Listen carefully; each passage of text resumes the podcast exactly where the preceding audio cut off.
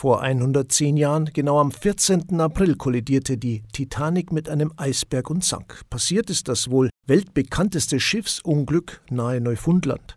Es war die Jungfernfahrt der Titanic, über 1500 Menschen kamen ums Leben. Die Faszination über die Titanic, das weltbekannte Schiffsunglück, ist bis heute ungebrochen, auch 110 Jahre später. Einer, der von der Titanic ebenso fasziniert ist, ist der Straubinger Arthur Leubel.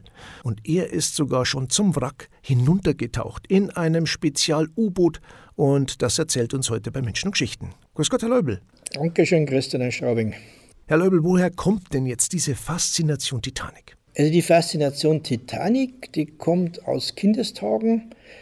Schwarz-Weiß-Filme damals, auch Schwarz-Weiß-Fernseher. Ich war keine zehn Jahre alt, der Papa der Zeit. Habe heute Nacht einen Film geschaut, einen uralten Titanic-Film.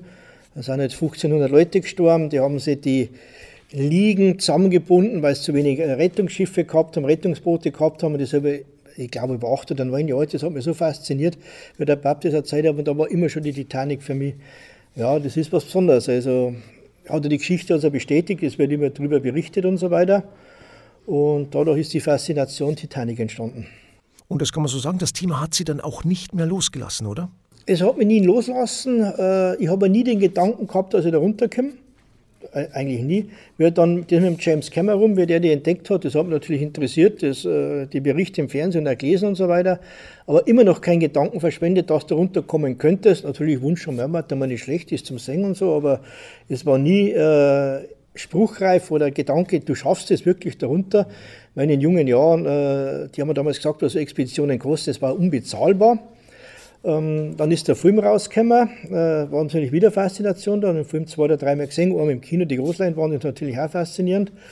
Und dann haben ja die Russen mit ihrer Mir eine, also eine Gesellschaft gegründet und sind mit der Mir, das war ein U-Boot, äh, haben die äh, kommerzielle Leute runtergebracht. Und auch noch andere Veranstaltungen. Aber da war damals der Einstiegspreis vor 20 Jahren eine halbe Million oder was weiß ich, absolut unerschwinglich zur damaligen Zeit. Und auch der Kreis war sehr elitär, was die überhaupt reinlassen haben. Und dann ist es wieder eingeschlafen. Ich meine, die Faszination Titanic war trotzdem da. Aber ich habe nie daran gedacht, hoppala, du kommst da runter. Die Begeisterung geht ja so weit, dass sich das auch bei Ihnen im Haus widerspiegelt. Beschreiben Sie mal. Ja, in Absprache mit meinem Grafiker, der so viel, sehr viel da im Haus gemacht hat, haben wir gesagt, äh, einfache Toiletten ist einfach zu einfach. Und dann sind wir gemeinsam auf die Idee gekommen, ja, wir könnten das ja irgendwie ausbilden. Äh, das war der Medi auf der Rückwand, habe ich gesagt, Originalfotos von mir, die Qualität war entsprechend, dass man es auf Fototapete umarbeiten kann. Äh, dann hat er gesagt, eine ganz gute Idee. Dann haben wir das auf die Rückwand hingemacht. Dann haben wir die Vorderwand noch gehabt, die war dann nackt, also ganz normal. Und nicht dazu was, dann ist er auf die Idee gekommen, da kann man noch den Schiffsrumpf nachbilden. Dann bin ich auf die Idee gekommen, aber dann macht man den Spiegel doch aus Bullauge und so ist die Vorderwand entstanden. Und die Türe ist ja innen drin mit Artikel verkleidet, die seinerzeit äh, von mir veröffentlicht worden sind, in München, Abendzeitung, Straubinger Tagblatt und so weiter. Und dann haben wir als Überschrift die Original von der New York Times damals hergenommen, von 1912. Den Schriftkopf und haben praktisch meine Artikel da mit einer, einer gearbeitet auf Deutsch. Es geht aber noch weiter, nämlich so weit, dass Sie gesagt haben, boah, ich würde einfach da gerne runtertauchen, wenn es möglich ist. Wie und wann ist denn dieser Entschluss dann gefasst worden? Es war am Südpol. Ich war am Südpol, wir sind im Camp gesessen, White Desert Camp, das ist ungefähr so acht Flugstunden in der Antarktis vom Südpol selber entfernt. Da sind wir dann hingeflogen am nächsten Tag. Da sind wir in der Abendrunde gesamt gesessen und jeder hat so erzählt, was er schon alles angestellt hat. Und ich war zum damaligen Zeitpunkt 95 Länder. Ich habe einiges miterlebt, ähm, Präsidentensturz in Haiti damals live und so weiter. Und ja, was hat jeder für einen Wunschtraum? Ich habe gesagt, ja, also mein Wunschtraum ist äh, Flug ins All. Ich habe beim Richard Branson mein Ticket schon gekauft. Das habe ich schon lang. Und dann hat Jane, Kanadierin, russische Abstammung, gesagt, und Titanic, sagt, ja, war natürlich auch ein Wunsch, aber geht ja nichts, geht nichts runter. Wenn einmal was ist, darf es mich natürlich interessieren. Ein halbes Jahr später, in Deutschland, wie ich bin, äh, schickt mir Jane aus Kanada E-Mail, sagt schon her, Ocean Gate, neu gegründete Gesellschaft, du kannst zur Titanic runter. Da war ich natürlich gleich so fasziniert, war einer der allerersten, der es überhaupt angemeldet hat bei denen, wenn nicht der erste. Und so ist das Ganze entstanden. Das ist zunächst nicht so einfach und auch äh, ganz schön teuer. Ein sechsstelliger Betrag ist hierfür fällig. Warum ist denn das so teuer? Warum ist das so teuer? Ja, es muss ein U-Boot gebaut werden, das bis 4000 Meter druckdicht ist. Das allein der Körper von dem U-Boot ist aus 10 cm dicken Titanstahl. Der Rohkörper ohne Bearbeitung hat schon eine Million gekostet, das sind alles Sonderanfertigungen. Die Glasscheibe vorne, die 40 cm Durchmesser äh, gehabt hat zum Rausschauen, die war knapp bei 100.000 Dollar. Und so summiert sich das natürlich. Das nächste ist äh, das, die Titanic liegt ja so gute 30 Stunden äh, von Newfoundland entfernt im Nordatlantik und da muss der erst einmal hinkommen. Das heißt, die haben ein Schiff äh, angechartert für fünf Wochen. Das war ein äh, Bohrinselverzieher oder Kabelverleger, ein Profischiff mit 30 Mann Besatzung. Und das sage ich für Wochen zum Anschartern kostet natürlich Geld, die ganzen Nebenkosten. Sie haben aber bis jetzt so keinen Profit gemacht, das kann man auch sagen. Es ist tatsächlich so, mittlerweile waren bei weitem mehr Leute im Weltall als auf dem Meeresgrund bei der Titanic. Einer davon ist Arthur Leubel aus Straubing und er ist unser Gast. Als Mitglied einer fünfköpfigen Crew ist er letztes Jahr, genau am 5. August war es, runtergetaucht. Herr Leubel, Sie sind zur Titanic getaucht in einem Spezial-U-Boot. Ähm, das haben Sie schon erzählt. Wie muss man sich denn das vorstellen? Wie sehen denn da die Vorbereitungen aus, zum Beispiel auch rein gesundheitlich? Wir haben einen Fragebogen gekriegt, der vom Arzt ausgefüllt werden muss und, und unterschrieben werden muss. Ähm, du darfst null Platzangst haben, das ist Voraussetzung. Du musst auch zustimmen, dass sie dir eine Spritze reinhauen, wenn dir da unten, wenn du das Randalieren anfängst, dass du irgendwie ruhig, weil du kannst da drin äh, nicht einfach rumspinnen und so weiter. Bist ja zehn Stunden auf engstem Raum mit vier anderen Menschen zusammen. Das U-Boot ist nicht länger wie der Tisch da. Es ist kein Stuhl drin, es ist keine Toilette drin. Ich meine, ich bin nicht gerade der Größte mit einem knapp 1,70 Meter. Ich habe schon Probleme gehabt, aber die zwei Londoner Brüder, die dabei waren, mit 1,95 Meter, die haben nicht mehr gewusst, wo sollen sie die Füße hin tun und Berührungsängste, die das da nicht haben, weil Fuß auf Fuß und das ist äh, ein Gewirle da unten in dem U-Boot drin, engste Abmessung. Lassen Sie uns noch einmal gemeinsam abtauchen. Wie war das? 50, 70 Meter siehst du noch was und dann ab 100 Meter ist total dunkel.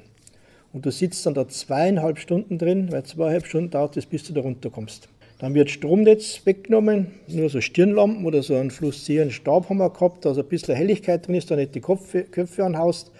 Und dann sitzt du zweieinhalb Stunden drin und singst da vorsichtig langsam runter. Wir haben alle zehn Minuten sind wir vom Mutterschiff angepinkt worden mit Sonar. Dann haben sie uns über, äh, nicht über Sprachnachricht, sondern über, über Computer, über Schreiben, weil äh, Schreiben ist gegangen, Datenübertragung, Funk geht da unten immer, mitgeteilt, wo wir uns befinden. Wir haben ein Planquadrat dabei gehabt, da haben wir gewusst, hier gehen wir ins Wasser rein. Unten war die Titanic gezeichnet. Dann haben die uns mitgeteilt, jetzt seid ihr Planquadrat B, oben rechts, haben wir einen Punkt gemacht. Zehn Minuten später Planquadrat C, unten links und so weiter. Und dann haben wir direkt unsere Linie verfolgen können, haben nach einer Stunde schon gemerkt, ja, momentan kommen wir richtig, richtig zur Titanic hin. Was ja dann nach zweieinhalb Stunden, waren wir bis auf 200 Meter, sind wir genau hingekommen. Gewesen. Wie ging es denn dann weiter? Wie geht es dann weiter? Dann sitzt das erstes U-Boot einmal auf, orientierst dich und dann ähm, Außenkameras ein, Licht ein, ist klar. Und dann versucht der Captain, das U die Titanic zu finden. Es waren immer Trümmerteile rumgelegen, es war sehr viel Kohle vor die Kohlekessel. Kohle geht da unten nicht kaputt, also richtige Kohlefelder gesehen. Und auf einmal merkst du, äh, da vorne wird jetzt, kommt jetzt ein Metallteil und größer und so weiter. Auf einmal waren es zur Seite vom Rumpf. Dann ist am Rumpf entlang nach vorne und dann ein bisschen aufgestiegen. Dann haben wir den berühmten Bug gesehen von der Titanic und das war schon ergreifend dann. Du hast gewusst, jetzt hast du vier, fast fünf Jahre fast dahin gearbeitet und jetzt bist du endlich herunter und hast das auch geschafft. Und dann sind wir zweieinhalb bis drei Stunden um die ganze Titanic rundum, während der P.H. Nashilo, der äh, Amerikaner, französischer Abstammung, der schon über 30 Mal unten war, natürlich das ganze Schiff verklärt hat. Das war äh, faszinierend. Also die Information und die Menge an Daten, was der gewusst hat, das kannst du als Laie gar nicht wissen. Da ging ja dann auch ein Traum in Erfüllung. Da fühlt man sich dann, ja, wie im Film als äh, der König der Welt, oder?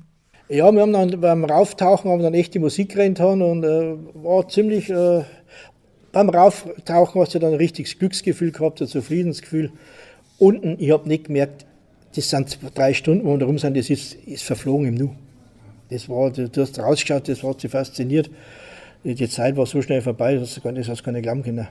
Wie ich am Sonntagabend dann daheim war, um 11 Uhr in der Nacht angekommen bin in Straubing, habe ich dann einmal die Bilder am Fernseher raufgeschmissen, habe dann die, die Musik reingetan und ja, dann bin ich so da gesessen, ein Glas Wein gehabt, dann ist die eine oder andere Träne runtergekommen und dann habe ich erst gewusst, was hast du überhaupt gemacht. Faszination Titanic um das weltberühmte Schiff der White Star Line geht es heute in Menschen und Geschichten. Herr Leubel, es sind ja viele Bilder und Videos entstanden, die Sie ja anfertigen durften. Was war denn für Sie am faszinierendsten? Ja, das Faszinierendste ist der berühmte Bug vorne. Ich meine, wir haben bis zwei, drei Meter dort, also ganz nah. Äh, ich habe eine wunderschöne Aufnahme vom Anker vorne, vom Steuerstand, von dem Galgen, wo die Glocke drauf hängt ist und auch von dem vorderen äh, Galgen, wo es das Montage- oder Hebezeug, wo ich wunderschöne Fotos festgehalten. Wir sind sogar zweimal selbst auf der Titanic am Rumpf aufgesessen, am Deck oben, mit Absicht. Rein sind wir nicht. Ist zu gefährlich. Weil da kommst, wenn du irgendwo hängen bleibst, wenn da was ist, kommst du nicht mehr raus. Es heißt das Wrack zerfällt langsam. Sieht man das schon? Also ich war ja zum ersten Mal unten, ähm, da erkennst du das nicht, aber der PH, der dabei war, sagt, der schaut sehr, vor zehn Jahren, wie ich herunter war, war die Brücke noch ganz, jetzt ist sie zusammengefallen. Was auffällig ist, dass sehr viele diese äh, Fäden oder diese Rostschwämme, die durch Mikroben äh, erzeugt werden, sehr weit nach unten hängen. Also das, das Schiff zerfällt, aber nicht in 50 Jahren, wie alle äh, oder Zeitungen so schreiben, 50 Jahre sieht man die Titanic nicht mehr, dafür ist einfach zu viel Masse da. Was ist, äh, wenn man die Reling anschaut, die ist aus Holz, die ist noch voll erhalten, 110 Jahre. Ja, ja das sieht man auf den Bildern, ist noch voll da. Es sind da Kabel unten, äh, warum so ein Kunststoffkabel zerfallen, das dauert tausende von Jahren. Also die Schiffsmaschine, die, die, die, die, äh, die Kessel ist ja alles dicker Stahl, also das wird nur einige hundert Jahre dauern, bis einmal alles weg ist, wenn überhaupt. Der Ort ist ja Schiffsfriedhof. Da sind 1500 Menschen umgekommen. Der Ort ist ja dadurch auch geschützt. Denkt man daran, wenn man äh, da unten ist? Äh, geht da sicher durch den Kopf die Schicksale der Menschen, die da gestorben sind. Singen tust du natürlich gar nichts mehr, ist klar, also nach 110 Jahren ist dann nichts mehr da. Äh, aber das, äh, du denkst ja schon darüber, wie war das damals? Vor allen Dingen, es war ja bestes Wetter. Die, wenn ich genügend Rettungsboote gehabt hätte, nicht einer sterben. Oder wären wahrscheinlich nur die gestorben, die unten im Kesselraum drin waren, wie es aufgerissen worden ist, aber die hätten wahrscheinlich bis auf 50 Leute alle retten können. Und da denkst du schon an die Schicksale, was damals los war. Vor allen Dingen, wenn dann der Pietsch äh, erzählt hat, da war der, der und der berühmte Jude drin, da war der Amerikaner drin, da waren die Auswanderer drin. Äh, das ist dann schon verbunden mit den Schicksalen, was die Leute da gehabt haben, ja. Arthur Leubel aus Straubing ist unser Gast. Er erzählt uns seine Geschichte, seine ganz persönliche Tauchfahrt hinunter zum Wrack der Titanic. Aber es geht abenteuertechnisch für ihn noch weiter. Zurückblickend auf dieses Tauchabenteuer zur Titanic, Herr Leubel, was bedeutet das für Sie? War es Ihr bislang größtes Abenteuer?